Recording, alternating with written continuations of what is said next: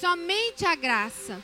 O autor desta ideia foi Santo Agostinho de Lipona, de Hipona. Ele que é o autor desta ideia. E como que surgiu? Como que surgiu isso? Através de debates que ele tinha com um monge britânico chamado Pedágio. Pelágio, não, gente, eu estou embolando tudo hoje. Pelágio, o nome dele. E através dessas dessas controvérsias que são chamadas pelagianas, foi que Agostinho começou a estudar mais e ele já tinha é, elaborado sobre isso, sobre a graça de Deus. E é interessante que a Igreja Apostólica Romana Católica, a Igreja Católica Apostólica Romana, ela decretou que o pelagianismo era era herege. Mas mesmo assim, durante muitos anos, durante séculos e séculos, até os nossos dias, existe essa batalha entre é, os agostinianos e os pelagianos. Isso continua. Mas nós não vamos entrar nesses detalhes. Nós vamos falar somente da graça.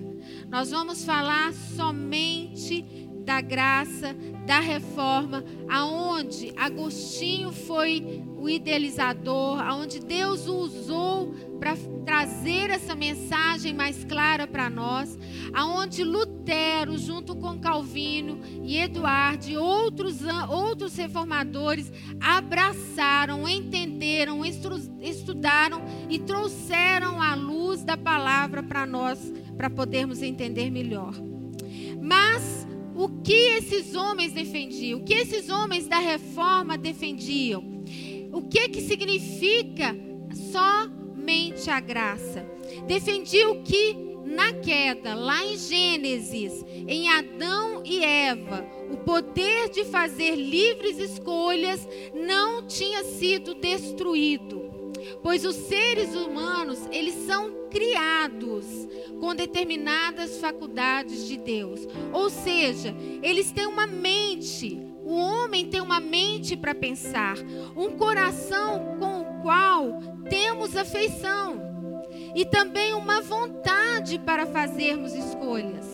Nós somos criaturas que somos responsabilizadas pelas decisões que tomamos. Amém?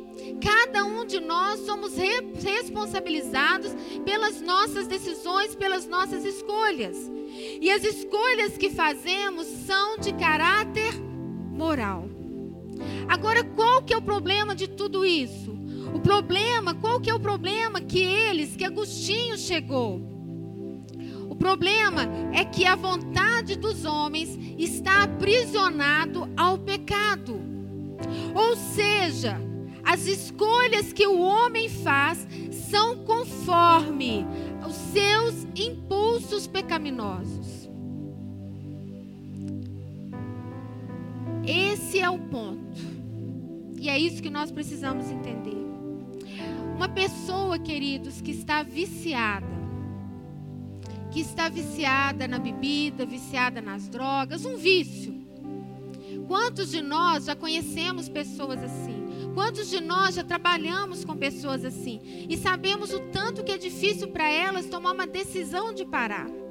Muitas dizem: "Eu não quero, eu quero e eu preciso parar de beber, mas eu não consigo". Eu quero parar com a pornografia, mas eu não consigo. Eu quero parar de fumar, mas eu não consigo. Portanto, a vontade, essa vontade, essa vontade afeta profundamente o homem. O homem, em seu estado caído, ele não tem uma vontade inerente, uma vontade é, específica da parte dele para fazer as coisas de Deus. Ele não tem vontade por ele mesmo de fazer as coisas de Deus. Ele não quer Deus em seus pensamentos. O homem caído, o homem em pecado, ele não quer Deus em seus pensamentos. Ele não quer ter uma vida, um relacionamento com Deus. Na realidade, em sua mente, há uma inimizade com Deus. Há uma distância dele com Deus. Seu coração está totalmente distante do Senhor. O homem caindo, caído, ainda está fazendo escolhas. O homem caído, ele ainda faz escolhas. Assim como o diabo também faz escolhas todos os dias quando ele age. Vocês estão conseguindo me entender? Tá claro?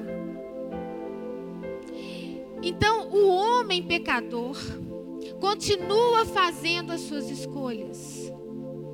Ele está livre no sentido que ninguém o está coagindo, forçando a fazer o que faz. Ninguém obriga uma pessoa a se drogar, a não ser quando ela, nós sabemos que existem situações onde as pessoas são sequestradas, e ali é uma outra situação, não é sobre isso que eu estou dizendo. Eu estou falando quando a pessoa, ela mesmo, numa adolescência, ela pega o cigarro e quer começar a fumar. Ou pega um copo e começa a beber. É por pura vontade. Ninguém está ali, olha, você tem que beber, você tem que fumar, você tem que fazer isso. É a pura vontade dela mesmo. Ninguém está coagindo. Ninguém além de si mesmo pode forçá-la a pecar. Ninguém aqui é obrigado a pecar. Nenhum ser humano é obrigado a pecar. É por escolha própria.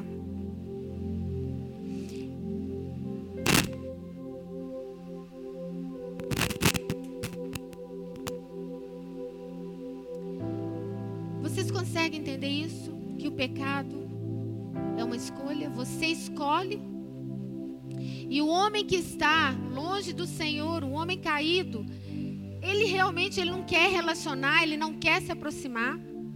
Quantos de nós já ouvimos a palavra de Deus em uma ministração ou alguém compartilhando e às vezes alguém, algum amigo, alguém da família também está participando daquilo ali e você está com seu coração ardendo por Jesus, ardendo para o Senhor, mas aquela pessoa que está do seu lado ouvindo tudo, as mesmas coisas, para ela como se nada tivesse acontecendo.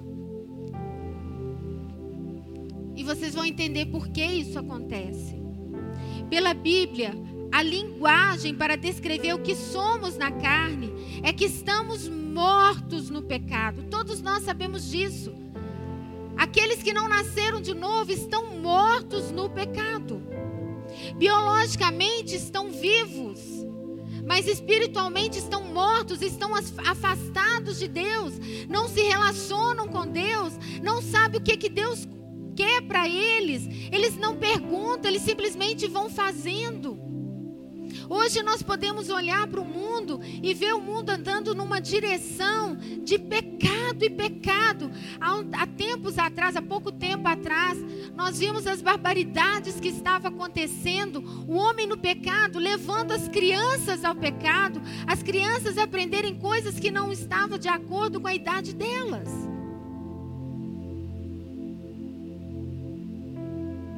O homem caído, ele não tem noção.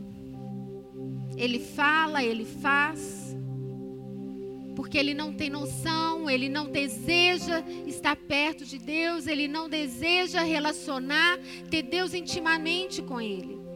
A queda, queridos, foi tão grande, tão grande, que nos deixou em um estado de incapacidade moral. Ainda nós Ainda o homem caído faz escolhas, mas nunca ele escolhe as coisas de Deus, porque elas são contrárias aos desejos da carne. É muito mais fácil você caminhar para os desejos da carne do que servir a Deus, do que estar com Deus, do que estar com o povo de Deus.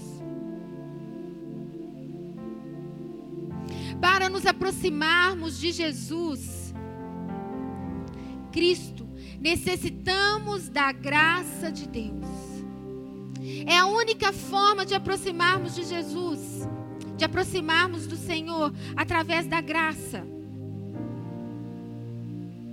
Somente através do Espírito Santo de Deus nós conseguimos acompanhar e entender a pregação da palavra a, os nossos olhos são abertos, os nossos ouvidos são abertos. Quando nós começamos a ler, eu não sei vocês, mas quando eu li a Bíblia sem entendimento, antes da graça do Senhor ter me alcançado, eu não entendia nada. Eu lia salmos. Eu pegava os salmos porque se eu estava triste, aí lá estava escrito assim: se você está angustiado, se você está desse jeito, leia tal salmo, leia tal isso, leia aquilo. Aí no final da Bíbliazinha, né? É, acho que é o Novo Testamento, sei lá, um cinzazinho. Aí tinha essas coisas. Aí eu ia lá para trás e lia aquilo sem entender nada. Não entendia nada. Eu lia lá o Salmo 91 sem entender nada, porque alguém falava comigo: ó, lê esse salmo, porque ele vai te proteger. Mas eu entendi aquilo, gente, era igual papagaio. Não havia graça do Senhor ainda na minha vida. O Espírito Santo não habitava em mim ainda, eu não tinha como entender a palavra de Deus. Somente através do Espírito Santo de Deus nós conseguimos acompanhar e entender uma pregação da palavra e assim conseguimos ir até Jesus Cristo. É o Espírito Santo que capacita a pessoa a ir à frente a decidir por Cristo, mudando a sua disposição daquele coração endurecido, muda totalmente, dando a essa pessoa um desejo, uma vontade interna por Cristo, para escolher Cristo, porque quer Cristo, mas isso é a graça de Deus através do Espírito Santo em nós. Foi isso que Jesus explicou a Nicodemos, e eu gostaria que vocês abrissem a Bíblia de vocês então, lá em João 3, 1, 8. É isso que acontece conosco. Olha o que, que Jesus vai falar para Nicodemos. João 3, 1, 8.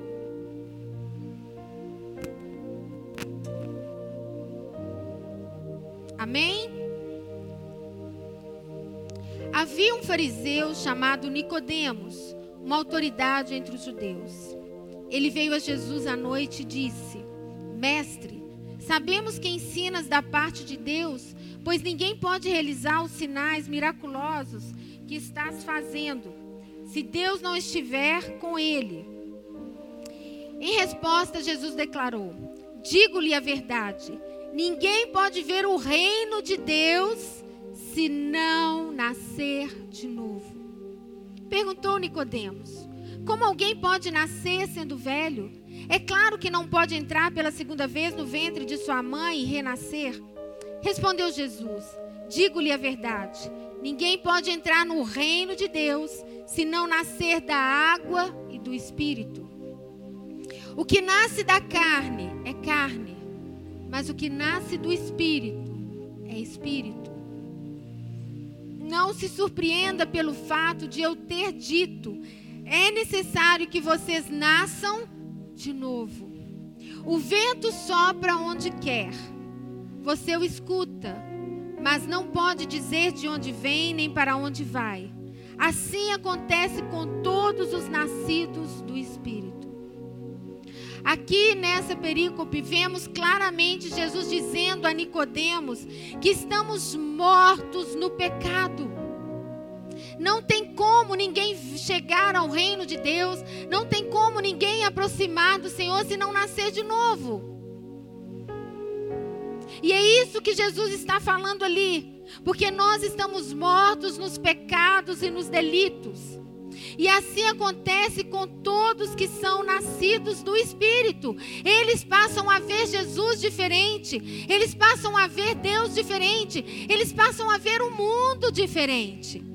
Eles começam a ter e saber que tem uma família, que existe um reino e que este reino está aqui entre nós. Algo que nós não sabíamos. Quando nós estávamos mortos nos nossos delitos e nos nossos pecados, nós não sabíamos que havia um reino e que este reino estava aqui e que este reino havia pessoas que participavam deste reino e que o rei desse reino era Jesus Cristo, que não está preso e morto a uma cruz, mas que vive e reina. Ele está vivo. Nós passamos a conhecer e a enxergar e a ver de uma forma diferente, porque é pela graça. É pela graça. Nossa salvação, queridos, é manifesta através da graça de Deus. E ela faz parte do plano de Deus para nós. E nós precisamos entender muito bem que a nossa na salvação não depende em nada do que possamos fazer para Deus. Algumas religiões, queridos, acreditam que somente pelas obras é que as pessoas conseguem purificação. Outros acreditam que é necessário a graça, sim, mas que também é necessário algo do homem. O homem também precisa ter alguma coisa a acrescentar, não é somente a graça. Que o homem precisa desempenhar um papel, que existe algo do homem, algo humano, que o homem precisa colocar para que ele possa então receber de Deus a salvação. Mas, queridos, Jesus disse, abre lá em João 6,44. E é na palavra de Deus que nós não acreditamos. Nós não acreditamos no que o homem diz, no que o homem fala. Por isso, queridos, nós sempre orientamos para que todos tenham a palavra de Deus para que quando nós estivermos ministrando a palavra, vocês possam acompanhar, para que não sejam levados por falsas doutrinas. Nós estamos aqui ensinando a palavra de Deus e não o que eu penso ou o que algum dos nossos pastores pensam, mas o que a palavra de Deus diz. E nós, como reformadores, como protestantes, como cristãos, nós temos que conhecer a palavra e temos que saber que nós somos salvos pela graça, somente pela graça. E Jesus diz o seguinte: Mas Jesus diz, João 6,44: Ninguém pode vir a mim se o Pai que me enviou não o trouxer, e eu o ressuscitarei no último dia. Aleluia! É Deus que nos traz até Jesus. É o Espírito Santo que move, que nos convence do pecado. É Ele. Essa é a diferença. Nós, enquanto cristãos protestantes, entendemos que é somente pela graça e nada mais a ser acrescentado. E como é somente pela fé, como ministrou o pastor Kennedy, é somente pela graça que nós obtemos a salvação em Cristo Jesus, somente pela graça. Se vocês não ouviram a ministração passada, ouçam. E não percam nenhuma das ministrações de outubro. Porque você vai ser fortalecido e não será levado por nenhuma força de doutrina fa falsa. Você estará firmado na palavra e terá entendimento na palavra para poder trazer essa base para aqueles que, que estão próximos de você. Vamos entender mais sobre isso, vendo que o apóstolo Paulo diz em 1 Coríntios 4, 7. Abre lá conosco. 1 Coríntios 4, 7.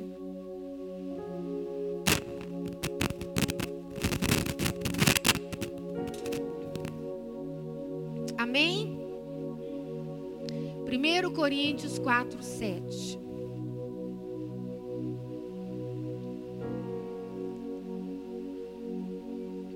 Glória a Deus. Mateus, Marcos, Lucas e João. Atos, Romanos, Coríntios, Coríntios. Está no Novo Testamento. Acharam todos? Glória a Deus. Então vamos lá. 1 Coríntios 4, 7. O apóstolo Paulo escreve: Pois quem é que te faz sobressair? E que tens tu que não tenhas recebido? E se o recebeste, por que te vanglorias como se não o tiveras recebido? O que ele está dizendo é que te faz. O que, ele, o, que o apóstolo Paulo está querendo falar aqui é o que ou quem te faz mais do que alguém O que que te faz ser melhor do que outro? É isso que ele está falando. Paulo estava escrevendo aqui para os irmãos de Coríntios que estavam indo para uma linha de pensamento de que nós merecemos, de que nós temos algum direito. Nós temos feito um trabalho neste lugar e temos nos tornado pessoas aceitáveis diante de Deus. É isso que eles estão dizendo ali. De que nós sim somos a igreja a qual o Senhor separou. De que temos uma diferença dos demais. Porque o que fazemos aqui é melhor do que eles fazem lá. Paulo escreve para a igreja de Coríntio onde existiam irmãos que estavam com esse pensamento, com esse tipo de pensamento, se vangloriando em si mesmos e nas coisas que faziam. Era aqueles que já estavam dizendo: Olha, olha aqui, meu amigo, meu ministério, meu ministério é maravilhoso. Nossa, você tem que ver o louvor da nossa igreja. Isso é maravilhoso. Você tem que ver os instrumentistas, o pessoal que toca, que gente, e o departamento infantil. Nossa, vocês vão babar. Não tem outra igreja igual. Os homens, os jovens, esta é a igreja. É Deus em mim. Nossa, essa igreja é top. É o melhor, é o melhor, é a melhor. Vocês podem rodar, olha, vocês vão aí, anda na cidade, visita as igrejas, vocês vão ver. Essa aqui que é a melhor igreja. Tem tudo de melhor. E é isso, querido. Não tem outro igual. E é isto que eles estavam falando lá. E quantos de nós não falamos isso, não é verdade? Eu sou o melhor. Eu sou melhor nisso, eu sou melhor naquilo. E eu tenho direito. Senhor, eu tenho direito. Eu não sou cauda, eu sou cabeça. Eu tenho direito. Eu tenho direito. É disso que o Senhor está falando, é disso que Paulo está falando aqui. Que direito vocês têm? Quem é que te fez sobressair? E o que você tem recebido que os outros não têm recebido? O que você tem de especial que Deus não tem dado a outros? Quem vocês estão achando que são? Vocês estão pensando que são melhores do que quem? Quem? Se vocês receberam alguma coisa, receberam de alguém, e se tem alguém para gloriar, esse alguém é quem deu a vocês, e não vocês. Nenhum de nós temos direito de nos gloriarmos de nada, porque nós somos nada, nós somos pó e ao pó nós vamos voltar. É graça. Isso é entender a graça. A graça de Deus. é entendermos o amor de Deus por nós. É isso que Paulo está falando lá para a turma de Coríntio. É isso que Paulo está falando para todos nós, para nós que estamos aqui, para quem está vendo aí, para quem vai ver depois. É para todos nós. Em todo tempo nós temos que estar tá lembrando que nós não temos direito a nada. Nós não temos que reivindicar nada. Quem fez algo, quem aqui, quem aqui fez algo para Deus que pode cobrar alguma coisa? Quem de nós? Quem de nós fizemos alguma coisa para Deus que possamos cobrar? E no processo da salvação, essa ideia de que sou alguém especial ou alguém que possa fazer algo para ser aceito por Deus cai totalmente por terra. Cai totalmente por terra. Não é por obras, não é pelo que você pensa ser, mas é somente pela graça. É pela graça.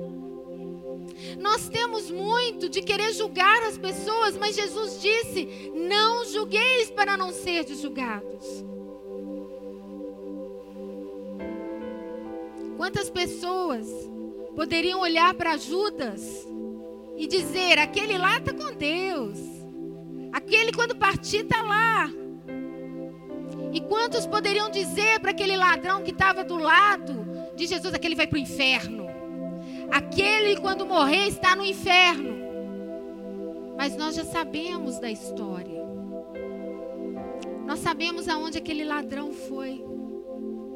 Aonde ele está com o Senhor. Porque quando Deus escolheu Davi, ele disse para o profeta: Eu não olho as aparências, mas eu olho o coração. Deus é soberano, Deus é justo, Ele é fiel. E Ele criou todas as coisas. E nós não merecemos nada. É somente pela graça. Paulo diz: quem deu algo para Deus para ser recompensado, ou reivindicar algo para Ele? Quem foi de nós que deu alguma coisa para Deus, algo muito importante para Ele e que pôde pedir algo em troca? Quem fez? Quem aqui fez? Ninguém, queridos. Nenhum de nós. Não há nenhum ser humano na terra que fez algo tão valioso a Deus a ponto de pedir a Ele alguma coisa. Se nós temos livre acesso, liberdade, se nós, como filhos, possam, podemos clamar ao Senhor, isso é somente pela graça, pela graça do Pai. Vocês estão entendendo? Estão compreendendo? E finalizando, eu quero que a gente leia Efésios.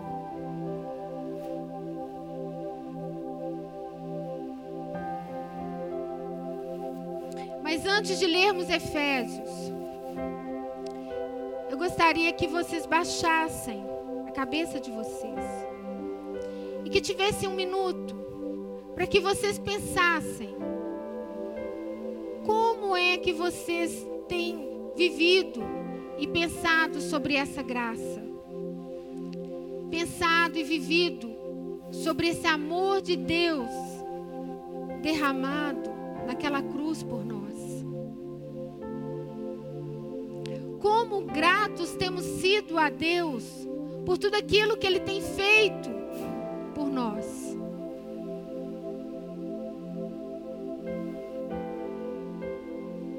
Esse é o nosso tempo.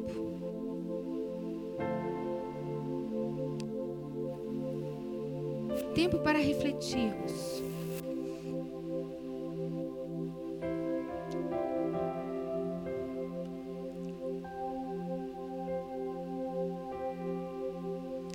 Espírito Santo tenha liberdade no nosso meio para tocar em cada coração. Para que, se necessário for, se há arrependimento, que haja realmente o sincero pedido de perdão. Porque o Pai conhece os nossos corações e sabe o tanto que somos falhos, quanto que erramos mas Ele é misericordioso. E Ele disse que se nos arrependêssemos, Ele era fiel e justo para perdoar os nossos pecados. Nós estamos aqui neste momento para que o Espírito Santo, porque é Ele que nos convence de tudo, possa falar aos nossos corações que possamos, nesse mês de outubro, firmar mais e mais a nossa fé. A nossa força vem de Jesus. A nossa alegria vem de Jesus. A nossa paz vem de Jesus. A nossa salvação veio de Jesus. Tudo pela graça. Tudo pela graça.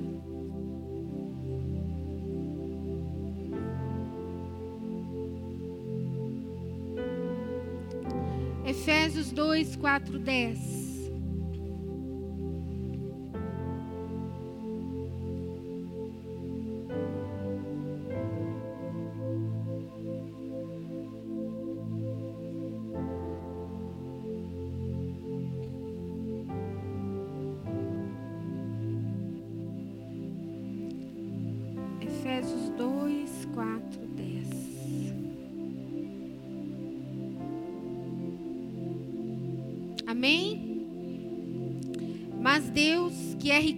Em misericórdia, pelo seu muito amor com que nos amou, estando nós ainda mortos em nossas ofensas, nos vivificou juntamente com Cristo.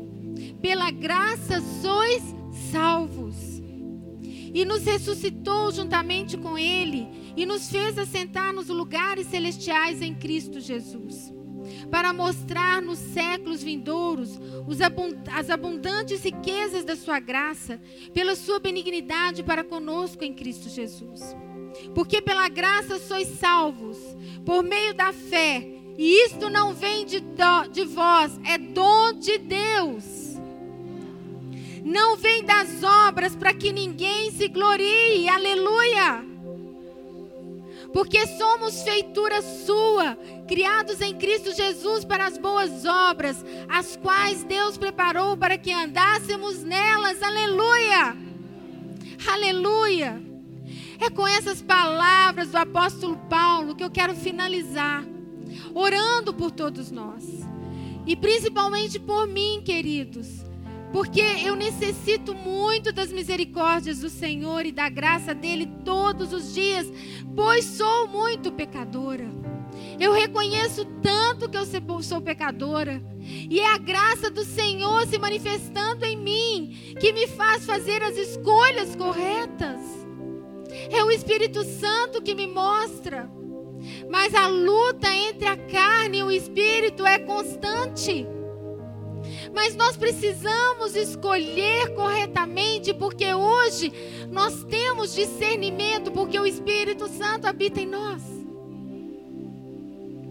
E nós não mais precisamos andar no pecado, mas podemos escolher a cada dia.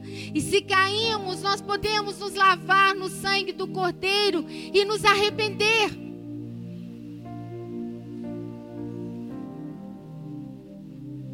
Quando eu preparava essa mensagem, enquanto eu estava estudando sobre a graça, queridos, eu não parava de chorar. Em cada momento, o Senhor falava comigo: basta minha graça. Porque, queridos, todos nós passamos por lutas, por desafios, por dificuldades. Todos nós, não existe nenhum sequer. E eu não sou diferente de ninguém. Nenhum de nós somos diferentes. Nós somos todos iguais. Nós somos iguais. Aquele assassino que matou, aquele que estrupou, nós somos iguais. Nós somos iguais, nós não temos nada de diferente, nós somos pobres, nós somos pó. E nada que a gente faça vale alguma coisa. E enquanto eu estava aqui preparando, eu ficava, Senhor, o que é esta igreja, Senhor?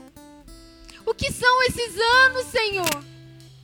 O que é tudo isso, Senhor, diante da tua graça? É nada! É nada! Nada do que qualquer um de nós possamos fazer, é nada.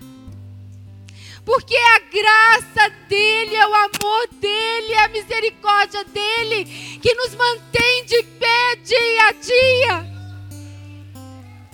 É a graça é a graça. E todo momento que eu penso na graça, eu não consigo ficar sem chorar, porque é o Senhor, é o amor dEle, é a misericórdia dEle, é a grandeza dEle, é o sangue dEle naquela cruz por nós, só por graça, porque nós não merecemos nada. Nós não somos dignos de nada.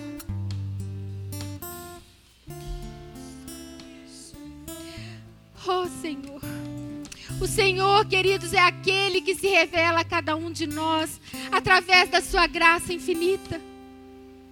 Que você, querido, possa sair deste lugar louvando e bendizendo o nome do Senhor pela graça dele sobre a sua vida. Que ao falar sobre a graça tenhamos mais cuidado, que possamos olhar para nós mesmos. Somente a fé, somente a graça salvo somente pela graça. Viver pela graça está longe de viver uma vida pecaminosa, uma vida de libertinagem, uma vida de imprudência moral. Viver pela graça é entender os propósitos de nós, de Deus a nós, da vida novamente, a vida que Deus nos dá. Queridos, eu queria que vocês fechassem seus olhos. Porque eu quero orar com vocês agora. Jesus, só posso dar-te Vamos ouvir primeiro, depois eu oro com vocês. graças, Senhor. Graças, meu Senhor. Cante, igreja. Jesus.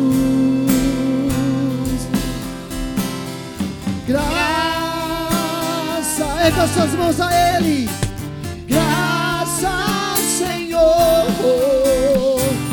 Graças, meu Senhor. Fique de pé, fique de pé no seu lugar. Oh, me tomaste, me tomaste em teus braços e me deste salvação. Teu amor derramado, derramado coração. Que você pode fazer? Diga. Eu só posso agradecer-te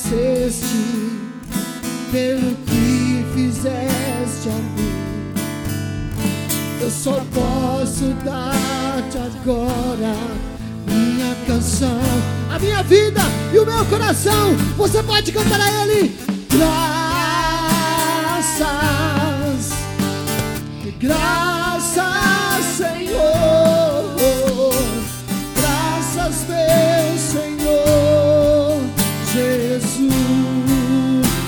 igreja, cante.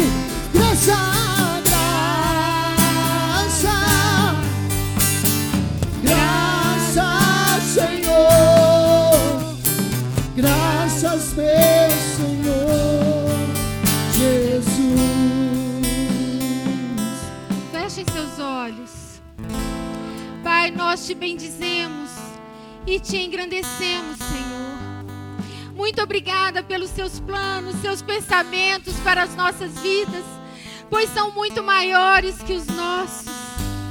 E com muita certeza, em nossos corações, nós não compreendemos a totalidade de seus projetos para nós, mas confiamos plenamente em seu amor.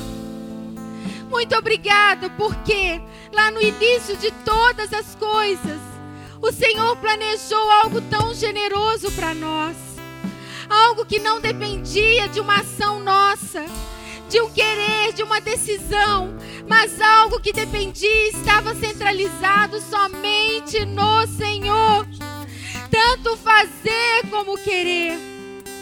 Todas as coisas que ocorreram na história, desde a queda de Adão até os dias de hoje, escritas com amor, com paz, com ânimo, motivação, que eram as suas misericórdias e o seu favor para com cada um de nós.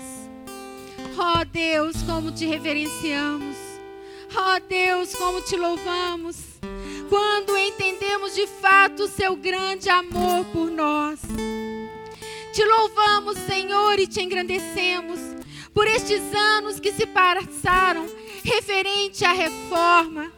Por nossos irmãos como Agostinho, Lutero, Calvino, Eduardo e outros que lá atrás perceberam que não eram pelo que faziam ou pelo que tornavam, que tinham acesso à salvação, mas que entenderam que a salvação é algo totalmente do Senhor para nós, que tem a ver com a Sua vontade, sem a interferência humana. Algo que o homem não pode fazer e não pode mudar, para que se torne aceito segundo a carne mas que fomos resgatados e que recebemos vida em Cristo. Somos gratos ao Senhor por tudo que percebemos hoje, Senhor. Por esse amor demonstrado por Cristo por nós.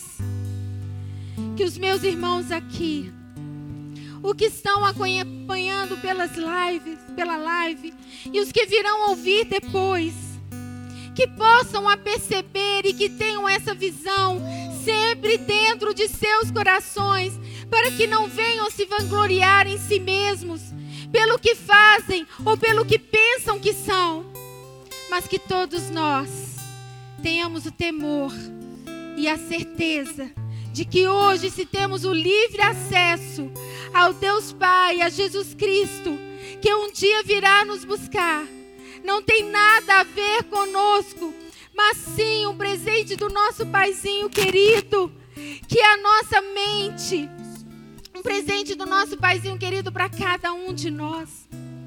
Que os nossos corações, queridos, sejam preenchidos pelas suas verdades. Que a nossa mente seja sempre levada cativa pelo poder da palavra, nos lavando e purificando, Senhor para que possamos, através do nosso testemunho, expor ao mundo quem verdadeiramente o Senhor é. Que as pessoas possam olhar para nós e ver a luz de Cristo sendo refletida. Pai, em nome de Jesus que nós oramos e te agradecemos pela tua graça, pela tua graça, pela tua graça pela tua graça e por sermos salvos por ti, Senhor. Aleluia! Aleluia! Aleluia, Jesus! Graças! Aleluia! Aleluia! Aleluia! Jesus.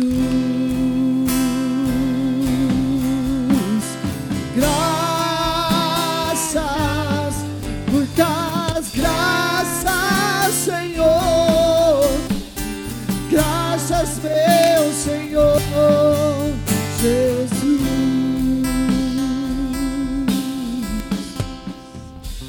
Pai, que o Senhor possa levar os nossos irmãos para casa em segurança. Guarde as emoções, os corações de cada um deles. Que sejam fortalecidos cada vez mais no amor do Senhor e na fé. Em nome de Jesus. Vão em paz e que Deus os acompanhe. Aleluia.